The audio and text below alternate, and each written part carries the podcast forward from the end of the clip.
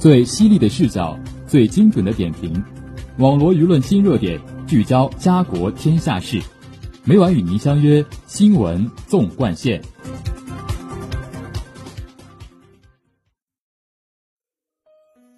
新闻每天发生，视角各有不同。欢迎收听今天的新闻纵贯线，与我一起聊新闻，说天下。我是今天的主播方胜男。今天由我为大家带来微博热点。下面就让我们聚焦今天的第一条资讯。面对后疫情时代新的形势，高校毕业生就业面临哪些新挑战？当前距临二零二一届毕业生离校不到两个月，如何采取有效措施帮助毕业生尽早就业？面对社会关注的大学生就业问题，在今天教育部召开的新闻通气会上，教育部多位相关负责人表示，将多措并举帮助大学生就业。教育部高校学生司司长王辉表示，二零二一届全国普通高校毕业生总规模九百零九万，同比增长三十五万。今年一季度以来，国民经济呈持续稳定恢复态势，为稳就业奠定了坚实基础。但疫情对就业的深层次影响仍在继续。二零二一届高校毕业生就业形势依然复杂严峻。王辉指出，教育部会同有关部门进一步完善政策措施。做好政策性岗位招录高校毕业生各项工作。王辉介绍，公务员招录方面，中央组织部、国家公务员局将考录时间提前约两个月，预计于七月基本完成。基本就业项目方面，教育部、人力资源和社会保障部共青团中央已分别启动特岗计划、三支一扶、西部计划等国家基层就业项目。大学生征兵方面，大学生征兵方面。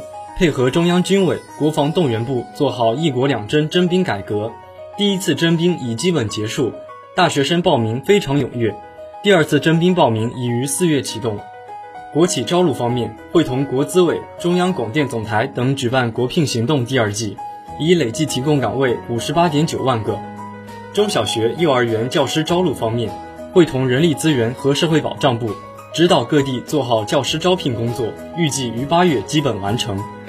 据悉，就业促进周以“为民服务办实事，聚力增效促就业”为主题，推出系列校园招聘、校企供需对接大会、就业育人主题教育等三大系列活动。五月十七日，教育部将举行就业促进周启动仪式，同时召开全国普通高校毕业生就业创业指导委员会成立大会。来自全国高校、政府机关、行业协会、用人单位的近五百名就职委委员参加行业大会。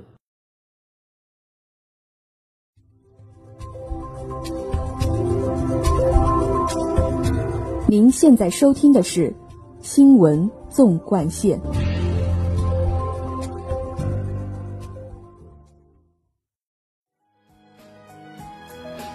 下面让我们聚焦今天的第二则资讯。距离东京奥运开幕仅剩两个月之际，日本新冠疫情持续升温，疫苗接种进程却依旧迟缓，疫情给奥运前景蒙上阴影。日本已有四十个城镇放弃接待海外运动员的赛前集训及交流活动。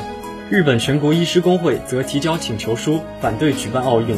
日本近期迎来疫情高峰，十三日新增七千零五十三例确诊病例，累计确诊达六十六万例。目前重病患者达一千一百八十九人，再创新高。日本国立感染症研究所当日发布分析结果指，目前日本全境百分之九十以上的患者感染了变种病毒株。在京都、大阪、兵库几乎为百分百，该病株导致重症的风险较原病毒株增加百分之四十。疫情也给东京奥运的前景蒙上阴影。日本原有五百二十八个地方自治体登记成为冬奥外国选手的接待城，截至十二日，已有四十个城镇放弃接待海外运动员的赛前集训及交流活动。与此同时，部分国家和地区决定取消赴日集训。美国田径队表示。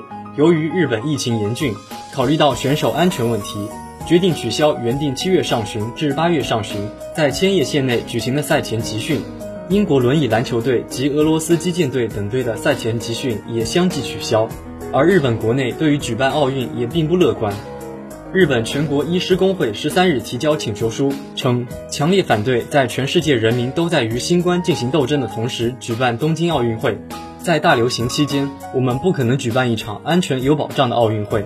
日本全国医师工会代表日本一些医院的医生，是日本针对不同医学专业人士的工会之一。工会声明补充说：“我们不能否认，全球的许多新病毒变种将为东京带来危险。”请求书表示，即使举办无观众赛事，也会有来自全世界的数万名选手和对职员等相关人员抵御，无法否定存在危险性。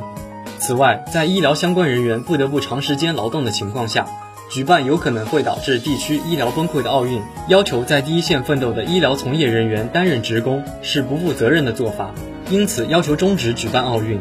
不过，日本首相菅义伟当天在首相府会见千叶县知事森田前时，重申了东京奥运会将如期举办的决心。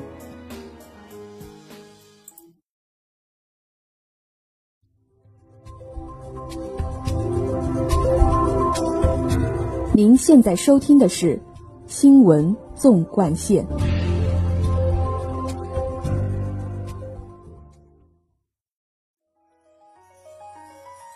下面让我们聚焦今天的最后一条资讯。目前，高中阶段教育包括普高和中职，中职又包含职高、中专和技校。按照国家相关政策，非义务教育阶段的高中教育。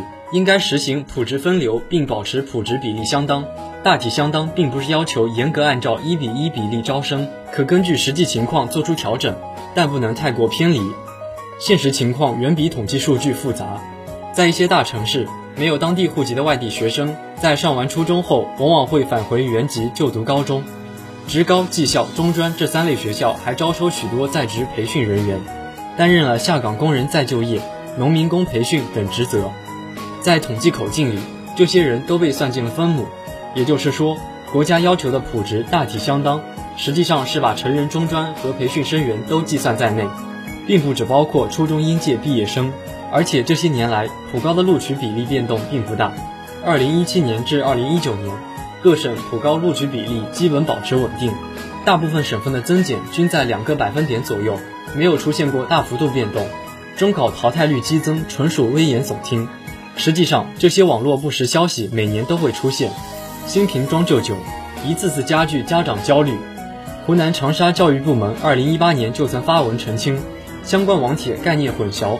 长沙城区的普高录取比例一直在百分之六十左右，且近三年略有增长。另一方面，在发达地区，中职的招生比例正在持续走低。显而易见的原因是，当地产业经济发展对人才的需求已经高端化。市场不再需要那么多的中职毕业生，江苏、海南等地为中职学生提供新的学习机会，把一些学生送入大专院校，开展“三加三”学制探索，意图延长中职学生受教育年限，提高受教育水平，这就是最好的印证。南京大学教育经济与管理研究所副所长宗晓华认为，普通高中和中等职业学校只代表人才培养的不同路径，是开发每类人才特长的必要分工。而不应成为人才筛选和分层的标签。节目的最后，让我们来关注一下明后两天的天气情况。